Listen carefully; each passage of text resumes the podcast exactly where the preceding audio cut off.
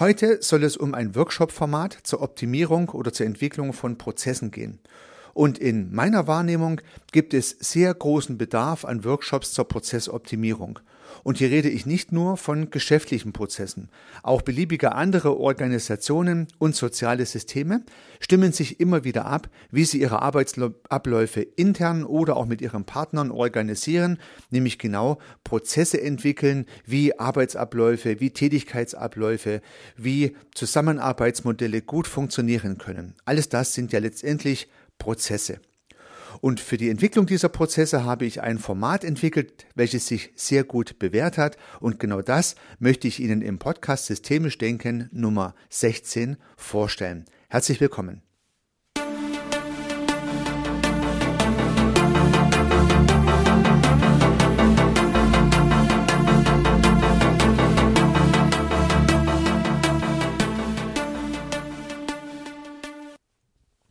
Ja, liebe Zuhörerinnen, liebe Zuhörer, Prozesse bestimmen ja unser Leben, insbesondere im beruflichen Kontext, aber halt auch durchaus im privaten Umfeld, dort, wo es mit Organisationen und Systemen zu tun hat, gibt es fast immer auch irgendwie Prozesse, die innerhalb dieser Systeme oder zwischen diesen Systemen laufen. Und deswegen erlebe ich immer wieder einen sehr großen Bedarf an Prozessworkshops. Das heißt, naja, Arbeitseinheiten mit verschiedenen Beteiligten, die sich gemeinsam zu Prozessen abstimmen. Und nun habe ich schon, naja, mehr oder weniger erfolgreiche Prozessworkshops beobachten können. Entweder man redet sehr intensiv über den Prozess, schafft sich da ein einheitliches Bild und eine Meinung dazu, hat aber am Ende keinen Prozessplan. Das andere Extrem ist vielleicht, man hat zwar einen gut ausgeklügelten und gut ingenierten Prozessplan, aber die Leute sind nicht abgeholt und beides ist natürlich nicht ganz richtig. Und gerade im systemischen Sinne geht es ja darum, die Betroffenen zu Beteiligten zu machen. Es geht also nicht darum, einen perfekt ingenierten Prozessplan zu entwickeln, sondern einen Prozessplan so zu entwickeln, dass die Menschen dann auch gut damit arbeiten. Sonst macht es wenig Sinn. Und das ist ja insbesondere eine systemische Aufgabenstellung und deswegen passt es auch gut hierher. Ja, ich hatte in meinem äh, geschäftlichen Leben immer wieder mit Prozess äh, und Prozessworkshops zu tun und es gibt immer wieder nette Episoden dazu. An eins kann ich mich erinnern. Da hat ein Teilnehmer einer, eines Meetings mal gesagt, ja, äh, wir haben jetzt ein halbes Jahr lang einen Prozessingenieur erarbeitet, beschrieben, alles dokumentiert. Aber dann, wenn es wirklich kritisch wird, dann arbeiten wir doch wieder so, wie wir es früher gemacht haben. Ähm, das fand ich eine sehr lustige Aussage, die einmal mehr bestätigt, was ich hier eingangs sagte. Ein wirklich guter Prozess wird natürlich genommen, weil er wirklich gut ist und nicht, weil er irgendwo mal ingeniert und beschrieben wurde. Ja, auf der anderen Seite sind viele gute Prozesse wiederum nicht äh, beschrieben und dokumentiert, was letztendlich kein Defizit sein muss, aber vielleicht dazu beiträgt, dass man meint, man hat keinen vernünftigen Prozess.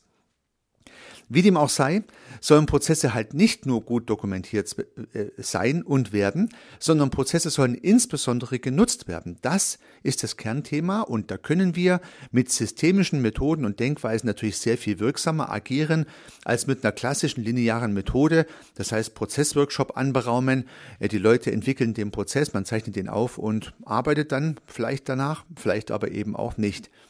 Und wie kann es nun funktionieren, einen systemisch angelegten Prozessworkshop so zu organisieren, dass die Betroffenen wirklich zu Beteiligten gemacht werden? Das geht damit los, dass man sich zunächst mal über den Fokus des Prozesses einigt. Das heißt, innerhalb der Arbeitsgruppe zunächst mal abstimmt, wer stößt diesen Prozess eigentlich an und was ist das Ergebnis dieses Prozesses. Also die beiden äußeren Enden des Prozesses sollten gut beleuchtet werden. Also nochmal, wer stößt den Prozess an? Durch wessen Aktivität oder durch welchen Vorgang oder durch welche Aktion im Vorfeld im Umfeld wird dieser Prozess angestoßen? Wer initiiert ihn letztendlich? Und was ist das Ergebnis? Was kommt am Ende dabei heraus? Das heißt, wer bekommt am Ende was, wenn dieser Prozess erfolgreich durchlaufen wurde? Ja, also wenn man eine Pizza bestellt, dann ist der Anstoß des Prozesses durch den Kunde, der vielleicht anruft und sagt, ich hätte gern eine Pizza, dann beginnt der Prozess und am Ende des Prozesses bekommt derjenige, der die Pizza bestellt hat, die Pizza ausgeliefert und bezahlt sie hoffentlich auch und dann schmeckt sie ihn hoffentlich auch. Das wäre das Ergebnis des Prozesses. Alles zwischendrin, zwischen Anstoß, Pizzabestellung und zwischen Ende, Pizza-Auslieferung, ist dann hier der Prozess der Pizza Erstellung, ja, der Wertschöpfungsprozess einer Pizzeria beispielsweise. Und so gibt es diesen Prozess nicht nur im geschäftlichen Kontext, sondern wie gesagt, in vielen Organisationen, Verbänden, Vereinen äh, kann diese Struktur so verwendet werden. Auch in Bildungseinrichtungen, in Schulen, äh, in sozialen Einrichtungen finden natürlich solche Prozesse statt, die irgendjemand anstößt und die irgendein Ergebnis haben. Und Bevor wir zum Format des Prozessworkshops kommen, den ich hier erläutern möchte, ist es wichtig, sich über den Anstoß und das Ergebnis des Prozesses zu verständigen. Ich nenne diesen Prozess Fokussieren. Es gibt diverse Methoden, die man anwenden kann, um einen Prozess in einem diffusen Umfeld überhaupt erstmal zu finden, das heißt zu fokussieren, aber das soll heute nicht das Thema sein. Heute ist das Thema, wenn ich diesen Prozess gefunden habe, wie kann ich dann ein Prozessform, ein, ein, Workshop-Format organisieren, dass dieser Prozess dann sehr gut visualisiert und entwickelt werden kann. Und damit möchte ich gern beginnen. Und meine Kernerfahrung ist, haptisch zu arbeiten ist eine sehr, sehr gute und wichtige Idee. Das heißt, den Prozessplan irgendwie an die Wand zu beamen, wie so häufig in irgendeinem Zeichenprogramm oder in einem Visualisierungsprogramm, habe ich noch nie als sehr produktiv empfunden. Der erste wichtige Tipp für Sie als systemische Arbeiter und Prozessgestalter, arbeiten Sie mit haptischen Mitteln. Und da bieten sich vielleicht zwei Möglichkeiten an, die mir sofort in den Sinn kommen. Das eine sind Moderationskärtchen, die man auf Tischen oder Fußböden auslegen kann. Das andere wären so Haftblättchen, die man vielleicht auch an Wände äh, hängen kann. Das wären so typische haptische Elemente. Und stellen Sie sich vor, Sie haben einen großen Tisch und haben Moderationskärtchen, so im rechteckigen Format und beginnen jetzt mal aufzuschreiben, wie der Prozess heute abläuft. Das heißt, Sie fordern die Teilnehmer des Workshops auf, schreibt doch mal auf, was alles zu tun ist, um vom Input, der schon definiert ist, zum Ergebnis, was ja auch schon im Vorfeld definiert wurde, zu kommen.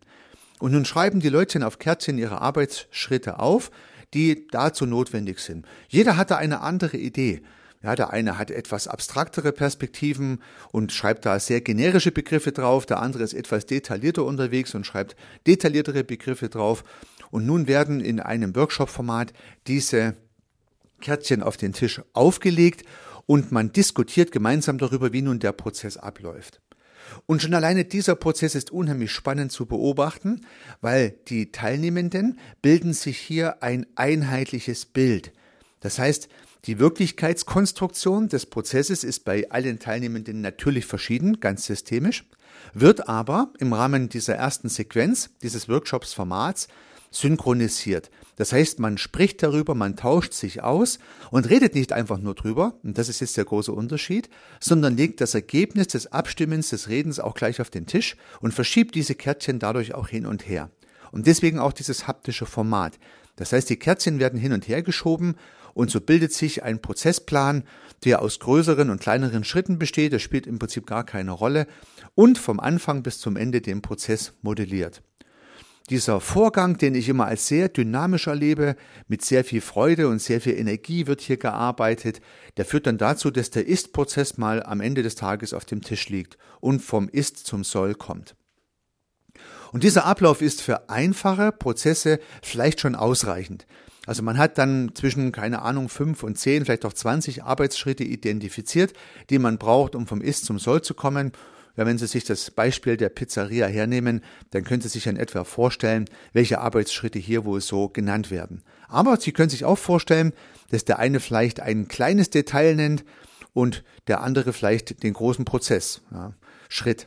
Der eine sagt vielleicht, wir müssen die Pizza herstellen mit all den untergelagerten Schritten innen drin. Und der andere sagt, die Pizza muss belegt werden mit Zutaten. Und das ist ja dann eine Untermenge davon. Und das kann man schon ein bisschen sortieren und clustern, so dass man den Prozessplan dann schön vor sich liegen sieht und alle Belange, alle Einzelteile jedes Beteiligten gut berücksichtigt hat. Das wäre mal der einfachste Prozessplan und nun könnte es Einwände geben, die sagen, ja, aber das ist ja schon sehr simpel. Also das heißt so ein serieller Ablauf, wo ein Schritt am anderen hängt, Ganz so einfach läuft es ja dann doch nicht ab.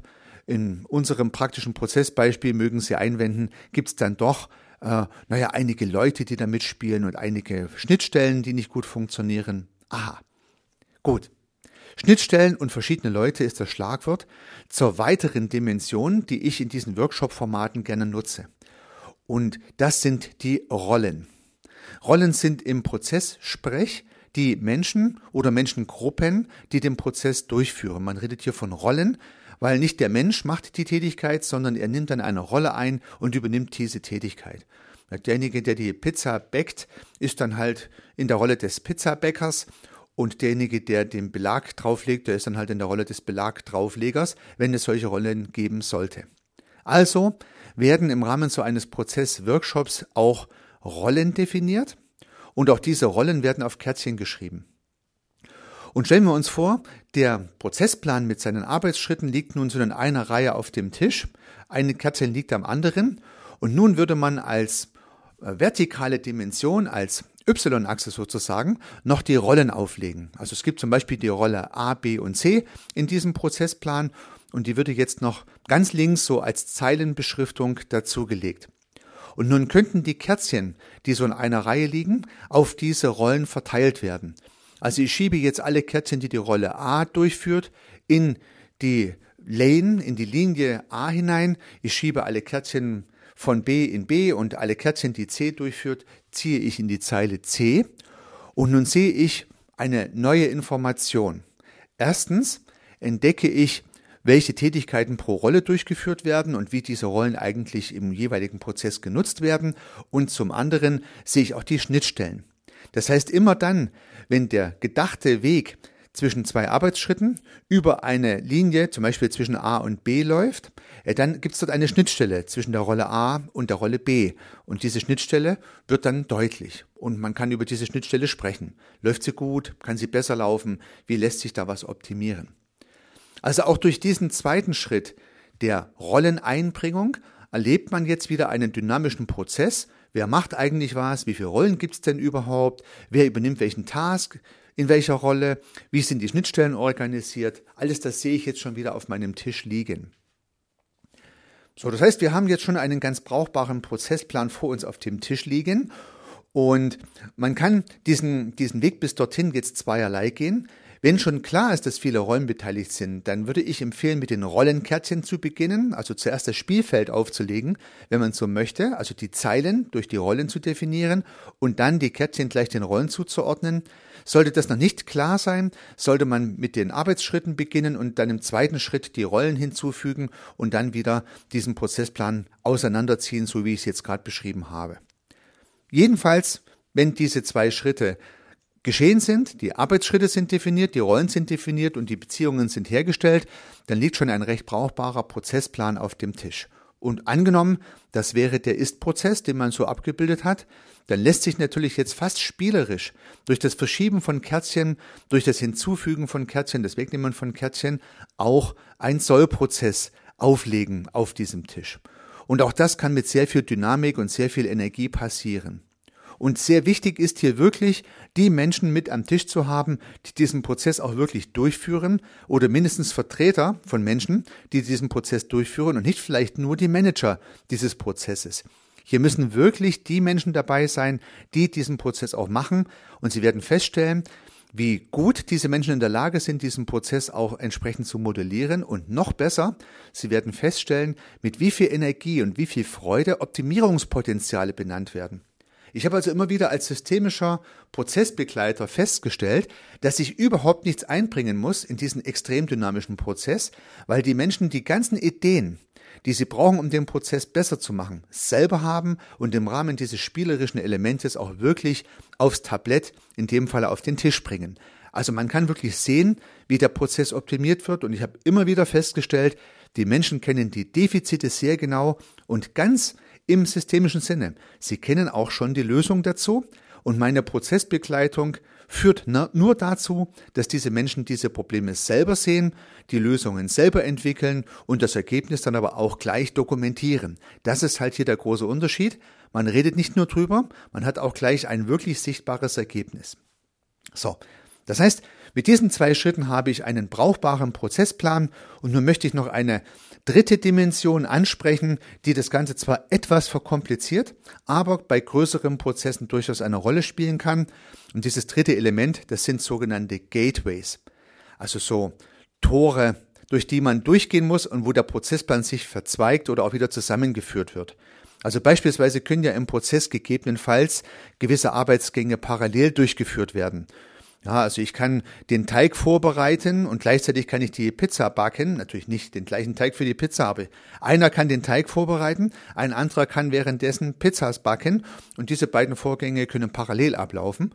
Und deswegen äh, kann ich ein sogenanntes Parallel-Gateway einbauen. Das heißt, der Prozessplan wird aufgeteilt und ja, die Rolle Teigvorbereitung und Pizza backen beispielsweise laufen gleichzeitig ab. Sowas kann man sich vorstellen. Und es gibt auch Entscheidungsgateways, wo beispielsweise die Frage gestellt wird, holen Sie die Pizza ab oder soll die Pizza ausgeliefert werden?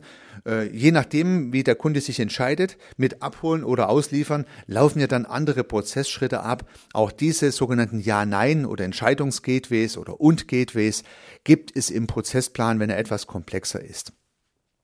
Nach meinem Dafürhalten kommt man mit einem sogenannten Parallel-Gateway, was sozusagen parallele Arbeitswege aufzeigt und einem so einem Ja-Nein-Gateway oder einem Entscheidungs-Gateway, wo nur ein Weg weitergewählt wird, schon sehr weit. Und wenn ich nun diese Gateways auch noch einbaue in den Prozessplan, dann habe ich tatsächlich schon einen fast perfekt modellierten Prozessplan auf dem Tisch liegen. Ich mache das gerne mit so Rhombuskarten, nutze also quadratische, ähm, naja, Post-it-ähnliche Papier, äh, Elemente und legt die dann so auf die Spitze hin. Das heißt, dieser Rhombus ist auch das typische Symbol dieser Gateways. Und so habe ich dann auf dem Tisch jetzt ähm, Rollenkarten liegen, ich habe Arbeitsschrittkarten liegen und habe jetzt zusätzlich noch diese Gateways eingebaut und schiebe das alles so, wie ich das für gut empfinde und kann ja mit dem Filzstift überall draufschreiben, wie das Ganze funktioniert. In dem letzten äh, Prozessworkshop, den ich äh, begleitet habe, habe ich dann noch so dünne Papier Linien, also so aus Krepppapier zum, zum Aufkleben mitgebracht und die Menschen haben dann die Linien zwischen den einzelnen Kästchen noch schnell aufgeklebt. Da gibt es natürlich diverse naja, Dinge, die man sich dafür kaufen und besorgen kann, so dass dann wirklich der Prozessplan genauso wie man ihn sich vorstellt in einem visualisierten Bild auf dem Tisch lag oder wenn man es mit anderen Mitteln macht an der Wand hängt. Und das Ergebnis ist dann gut abgestimmt, die Betroffenen waren beteiligt, haben sich eingebracht, man hat einen Sollprozess entwickelt, der ein hohes Commitment hat, der eine hohe Einvernehmlichkeit hat, weil halt die Menschen sich einbringen konnten und ihre Ideen auch entsprechend äh, kommuniziert haben. Und deswegen ist es aus meiner Perspektive sehr viel wichtiger, mit den wirklich betroffenen Prozess, vom Prozess Betroffenen die Menschen, die den Prozess auch wirklich erbringen, mit diesen Menschen zu sprechen, als mit dem Management, weil sich immer wieder herausstellt, dass das Management oder auch die Leitung das letzte Teil des Prozesses dann doch nicht weiß. Und das ist jetzt gar nicht kritisch gemeint, das kann ja die Leitung gar nicht wissen, aber deswegen ist es wichtig für Prozessbegleiter im systemischen Sinne, wirklich mit den Menschen zu arbeiten, die diesen Prozess erbringen und deren kreatives Potenzial zu entfachen.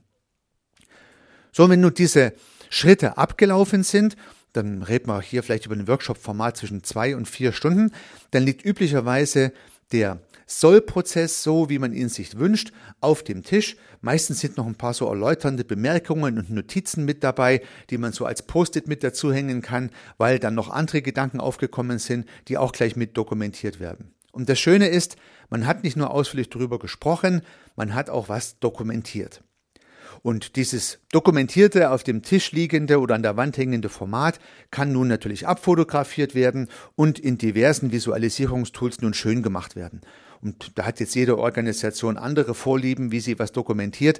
Ich nutze gern BPMN. Das ist eine Sprache, mit der man Prozesse aufzeichnen kann und es gibt auch passende Softwareprodukte dazu, aber es gibt auch ganz andere Möglichkeiten. Es muss also nicht BPMN sein. Die Hauptsache, das Ergebnis wird so dokumentiert, dass sowohl die Beteiligten als auch die anderen mit diesem Prozess konfrontierten und involvierten mit der Dokumentation gut was anfangen können. Und dann kann man natürlich Schritt für Schritt anfangen, die Dinge zu zu nutzen, umzusetzen, einzuführen, den Change-Prozess durchzuführen, was auch immer nach diesem Prozessworkshop jetzt hier gemacht werden soll. Ich setze dieses Verfahren sehr häufig im Kontext von Digitalisierung ein. Viele Organisationen möchten ihre Arbeitsabläufe durch Software-Einsatz unterstützen oder verbessern und auch dafür ist beispielsweise dieses Prozessformat dieses Workshop-Format zur Prozessentwicklung sehr gut geeignet. Ja, nochmal zusammengefasst, liebe Zuhörerinnen, lieber Zuhörer, beginnend mit den Arbeitsschritten und den Rollen in einer beliebigen Reihenfolge mit der Ergänzung durch die Gateways und das alles aufgelegt auf einem Tisch oder angepinnt an eine Wand führt zu einem sehr dynamischen Abstimmprozess, wenn die wirklich Betroffenen beteiligt sind und zu einem wirklich nützlichen, greifbaren und mitnehmbaren Ergebnis in der Dokumentation. Und damit werden produktive Prozessworkshops möglich. Und das möchte man ja, dass man die Zeit auch wirklich sinnvoll nutzt. Bei der Vorbereitung und Durchführung Ihrer Prozessworkshops wünsche ich Ihnen sehr viel Erfolg. Unternehmen Sie was, Ihr Heiko Rössel.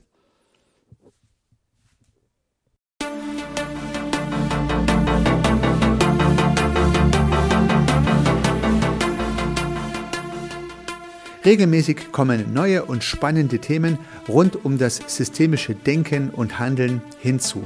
Wenn Sie keine Episode verpassen möchten, dann können Sie den Podcast gern abonnieren. Ich würde mich sehr freuen.